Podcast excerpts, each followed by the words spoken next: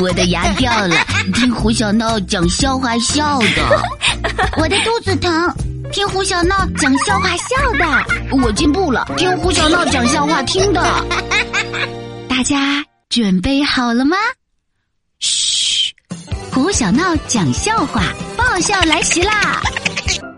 会讲笑话的胡小闹来啦！吃货也苦恼。嘿，大家好啊！我是朋友多多、智慧多多、吃的也很多的胡小闹。说起吃，我的铁哥们长安绝对最擅长。呃，对，就是那个小豆眼儿、大圆脸的长安哦。可是每次我笑他是吃货，他都不服气。吃货怎么了？你以为随便谁都能当吃货吗？呃，是的，在吃货长安的心里，当吃货也是有标准的。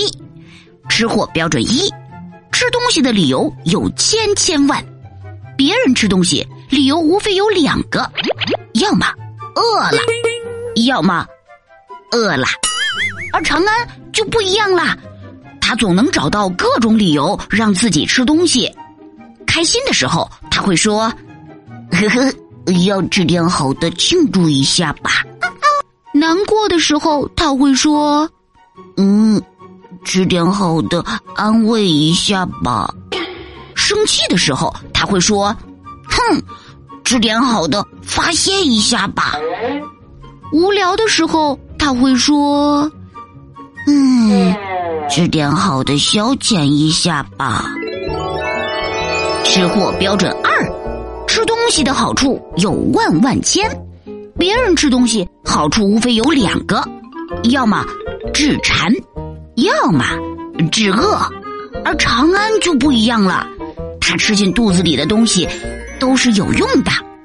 就拿写作业这件事来说吧，我喜欢在客厅写作业，因为窗外有一棵大树，写累了可以和小鸟说说话。苏西坡喜欢在书房写作业。因为书房里很安静，写累了，他还能躺在沙发上休息休息。长安就不一样了，他喜欢在饭桌上写作业，因为那里离冰箱很近。写累了，打开冰箱，喵喵吃点东西，马上就能充满能量。吃货标准三：吃货的肚子是气球，饱了还能塞两口。有一次。长安来我家做客，我妈给他做了一大锅排骨蒸米饭，长安呼呼啦啦一口气就吃了三大碗。吃完，他摸了摸圆滚滚的肚皮，仰着脖子问我：“嗯，老胡，你们家有健胃消食片吗？”我以为他终于吃不下了，连忙说：“呃，有啊，我给你拿。”谁知道？长安猛地坐直身体，豪气的拍了拍肚子，嗯，那再给我来一碗排骨饭吧。作为一个尽职尽责的吃货，长安无时无刻不在想着吃。前两天，语文老师布置了一篇作文，要求写一个你最喜欢的人。长安是这样写的：我的邻居小明长得像个大萝卜。白白胖胖，惹人爱。他的眼睛像葡萄，鼻子像山竹，嘴巴像烤肠，小手像鸡爪，胳膊像藕，腿像葱，脚丫子就像猪蹄。如果咬一口，嗯嗯嗯，肯定特别。老师给他的一句话评语是这样的：“你的文风就像胡椒粉，虽然很散，但是很香。”把老师都看饿了。长安对这个评语别提有多满意了。